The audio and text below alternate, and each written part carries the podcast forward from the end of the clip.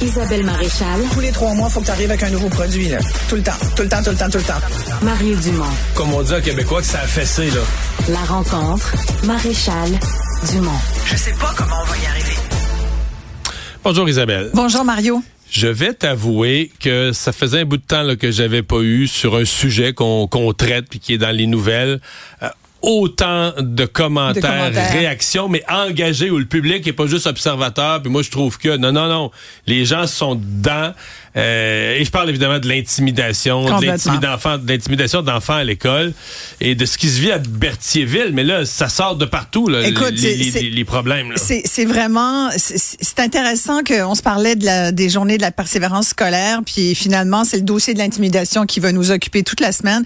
Et cet exemple de, de ce jeune dont le père a voulu, que le père a voulu défendre, puis finalement, ça, a- ça, ça a mal Ouais. Mais- mais viré non, pour lui parce que le père a passé la nuit en prison et Mais on il de- sait plus sur le père, c'est-à-dire que l'autre frère se faisait euh, écœurer aussi, les deux intimidé garçons. pour son orientation sexuelle. Ça fait un an. L'autre frère, depuis l'année passée, euh, le père avait porté plainte. Vendredi, il a porté plainte à la police. On, ça il a fait tout ce qu'il fallait faire. C'est ça. Alors qu'hier, on le savait pas. On se Voilà. disait, y a-tu juste arrivé un événement? C'est-tu juste un père qui a pété sa coche? un, un ouais. événement isolé, là, sais. Et, et c'est pour ça que euh, c'est important d'en parler parce que c'est partout au Québec, Mario. Et ça fait des années que qu'on le sait. Moi, j'ai j'ai eu l'occasion de faire des dizaines d'entrevues avec des parents depuis 20 ans, des parents dont les enfants étaient intimidés. Je me souviens de, de- de quelques cas d'ailleurs dont les, les enfants se sont enlevés la vie. C'est grave, là. Enlever la vie à la suite d'intimidations non réglées, ça finit par te pourrir la vie. Euh, Mais tu sais que dans les commentaires des gens, il y en a qui disent ça, là. ah, mais Que ce père-là, aller Ouais. en prison, tout ça, c'est grave. Ouais. Mais ce qui aurait été plus grave pour lui, c'est qu'un de ses enfants s'enlève la vie, puis peut-être éviter. Il y a des parents qui le défendent à ce point, qui disent oui, il va vivre des conséquences, c'est grave, mais moins. Mais je pense que- que, tout le monde, t'as as raison, puis puis puis c'est vrai, c'est vrai, le- le- et c'est pour ça qu'il faut s'en occuper de l'intimidation, puis c'est pas parce qu'on sait pas quoi faire, puis c'est pas parce qu'il y a pas d'outils, mais ce sont des outils calinours. tu C'est alors, tu, tu tu vois, le gouvernement du Québec a écrit plein de choses là-dessus. Il y, a- il y a même des ateliers, il y a des ressources, il y a des l'équipe école. On dit si tu penses que t'es témoin d'intimidation ou si t'es l'objet d'intimidation, va voir ton professeur, va voir ton psychologue, euh, parle-en à ton directeur, à ton équipe école. Moi, l'équipe école, comme expression, un peu de misère. Puis ultimement, ben parle-en. passe-partout, là. Oh mon Dieu. Puis parle-en éventuellement. euh, puis ultimement, ben il y a le protecteur de l'élève. On l'a oublié ça, c'est celui-là? nouveau, nouveau, nouveau. Là. Ouais, Je pense le que les gens ne le savent même pas encore. Écoute, le protecteur national de l'élève, maître Jean-François Bernier, que j'aimerais beaucoup que tu interviewes, j'aimerais beaucoup l'entendre. Il y a des que- protecteurs régionaux aussi. Oui, mais lui, c'est le protecteur national. Puis Mais ça- dans chaque région, les Oui. jeunes pourraient faire appel à leur protecteur régional. Ouais, mais là, tu vois, je pense que, mais là, après, c'est ultimement, tu fais le 911, tu comprends? Fait qu'il y a, il y a comme toute une chaîne, mais ça se rend même pas là. Le problème, là, c'est que malgré tout ça, malgré tout ce qu'on a mis comme structure, L'intimidation est aujourd'hui encore pire qu'elle était, je pense, il y, a, il y a 10 ans ou 5 ans. Et, c'est, et comment on y arrive? Et j'en parle à plein de monde autour de moi, des jeunes aussi. Puis on en a entendu des jeunes là, depuis euh, 48 heures Mais là, qui témoignent. dans les témoignages, Isabelle? Tous, dans leur, dans le, mettons un témoignage de 2-3 minutes, tous, Ouais. ils vont dire une phrase. L'école fait rien. J'ai fait ci, Ouais. j'ai fait ça. Là. Il dit. Et là, Et je- ça, non, mais je ouais. rattache ça à ce que tu viens de nous Oui. dire. Le gouvernement a des politiques, des documents. Ça fait des années qu'on en parle. Comment les écoles n'ont pas un certain nombre de protocoles d'action? Comment on peut arriver à un- un- une circonstance où, unanimement, le parent et élèves disent l'école fait rien? Ouais, je pense. Et puis il y a même des endroits où il y a des policiers écoles. Tu as même la police au sein de l'école. Tu je pense à Vanier entre autres. Mais euh, c'est une très bonne question. Puis tu sais, j'y pense parce que j'ai beaucoup réfléchi là-dessus parce que je l'entends beaucoup là depuis 24 heures. C'est la faute de l'école qui a pas géré. Sans, l'école. Il y a beaucoup d'écoles d'ailleurs qui vont dire, ben ça s'est passé. euh, à la limite de l'école. Tu sais, des fois, ils vont voir, c'est-tu C'est l'autre ils bord sont de la clôture. contents quand c'est de l'autre bord de la clôture? Oui. parce qu'ils peuvent dire ben c'était pas vraiment sur le territoire de l'école. Mais quand c'est dans la cour d'école ou quand c'est dans les corridors, puis c'est jamais un lieu. L'intimidation, là, c'est un peu partout à la fois. C'est que tu pollues la vie d'un jeune euh, à, à plein. Tu sais, c'est dans l'autobus scolaire, c'est tu, tu- la rue devant chez eux. Tu sais, il y a rien que des jeunes qui veulent intimider que des intimidateurs font pas. C'est comment peut-on penser que l'école va être capable de gérer tout ça. Moi, je pense que l'école, c'est un des éléments, mais il faut, il faut autre chose. puis je n'ai pas la réponse à savoir qu'est-ce qu'il faut complètement qui va régler la situation. Moi, je pense, sais, c'est comme le reste. Ça prend un village. Ça prend plein de monde, mais puis je dis pas qu'il faut un sommet là-dessus, mais, mais, il faut que tout le monde s'en mêle. Les parents qui se font dire ton jeune intimide. Là, là, on parle beaucoup à cause du père, là, des parents qui réagissent, mon jeune est intimidé, et là, qui, qui viennent agressifs à partir de ça. Mais les parents, écoute, s'il y a des, des, des intimidés, il y a des intimidateurs.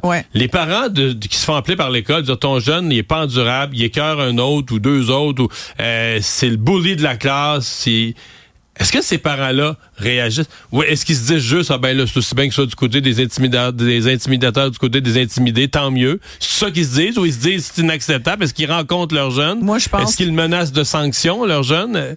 Moi, je pense que les parents sont, écoute, malheureusement. Puis ça, ça serait magnifique à faire comme analyse, comme étude, à savoir vraiment aller voir Un les documentaire parents. Oh mon Dieu, tellement. sur les parents d'intimidateurs. mais tellement, tellement.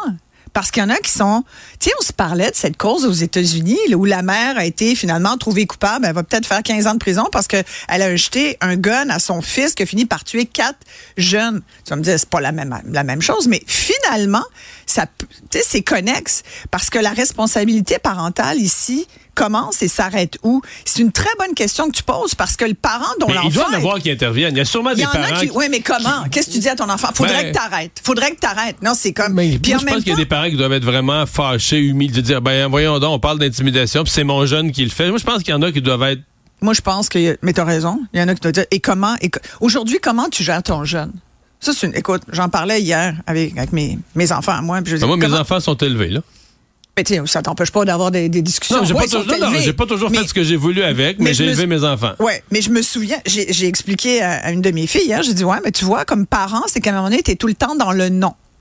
T'es tout le temps en train de dire non. Puis, mais c'est fatigant de dire non tout le temps. Tu mais, dire quelque chose? Mais on dit non. Moi, t'en parler des parents d'aujourd'hui. Il serait mieux d'arrêter de dire non à un ben, biscuit. Ouais. dire, tu comprends? C'est qu'à un moment donné, ils ont tellement dit non à toutes sortes de maudites niaiseries. Faut pas que tu manges chier. T'es rendu à 2,7 calories à la minute.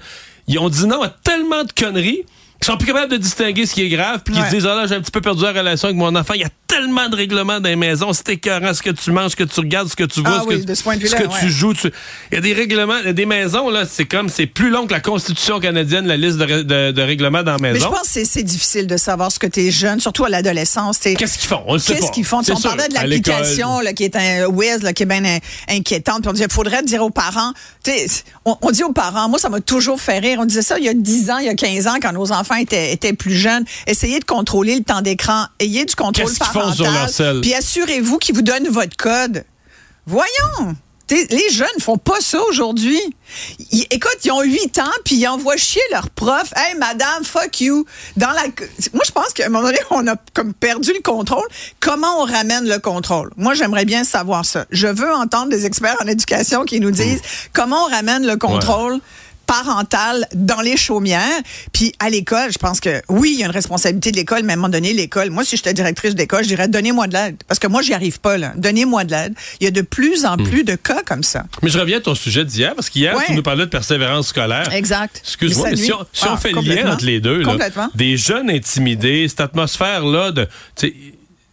On, au-delà de ce qui est enseigné en classe, du dévouement de l'enseignant, de la qualité des travaux, des enseignements, c'est sûr qu'on a une partie de nos jeunes qui n'ont pas la tête à ça, pas en tout. Là. Ils sont en mode survie à l'école. Juste, ouais, ils ont juste d'exister pas, ah, pas, de faire voler leur lunch. Et, et, tu vois, sur le site du gouvernement du Québec, c'est très clair. L'intimidation entraîne la méfiance, l'insécurité, une baisse du sentiment d'appartenance à l'école, alors qu'on sait qu'il y a quand même deux tiers des Québécois qui pensent que la place des jeunes est à l'école, mais qu'il y en a plus d'un tiers qui pensent que c'est peut-être ailleurs. Ça veut dire que le sentiment d'appartenance à l'école est important. L'estime de soi, l'anxiété, l'isolement que ça crée, l'intimidation intimidation, sans parler de, de du fait que tu peux avoir envie de t'enlever la vie quand tu es jeune. Moi, je trouve ça épouvantable. Épouvantable. Puis c'est pas les là on parle de ce cas-là, puis tant mieux si si ce père finalement finit par nous permettre de brasser ça encore un peu. Ça faisait longtemps qu'on n'en avait pas parlé. Tu sais, on pourrait parler de harcèlement euh, psychologique au travail, c'est terrible aussi. C'est des adultes qui le vivent. Imagine quand c'est des jeunes. Je trouve ça je, hmm. trouve qu'il faut absolument notre responsabilité comme société, c'est de prendre ce dossier-là et de demander véritablement des comptes, mais bon, l'école est un des éléments, mais plus largement, tout le monde doit s'en mêler. Ouais, ben même dans certains cas, euh, j'ai beaucoup de témoignages de gens qui me disent, ben il y a un point où c'est la police là. Ben, quand il y a des quand il y a des voies de fait, des voies de fait, des coups de pied, de- il y a un point, même si c'est des mineurs, la police Ouais. intervient auprès des mineurs. Mais tu sais que la la- la- l'expression la, plus vide, la plus insipide de la société d'aujourd'hui, là, c'est devenu tolérance zéro. Ouais. L'intimidation, Isabelle, là, Ouais, c'est tolérance zéro. Ça, là, ça je suis rendu, quand t'entends ça, tu te méfies. Ouais, t'as raison. Ça, c'est Ce matin, là, ça a été redit, je pense que c'est Bernard Dréville, puis je, je le blâme pas, lui. C'est sûr que dans le fond, il pense ça.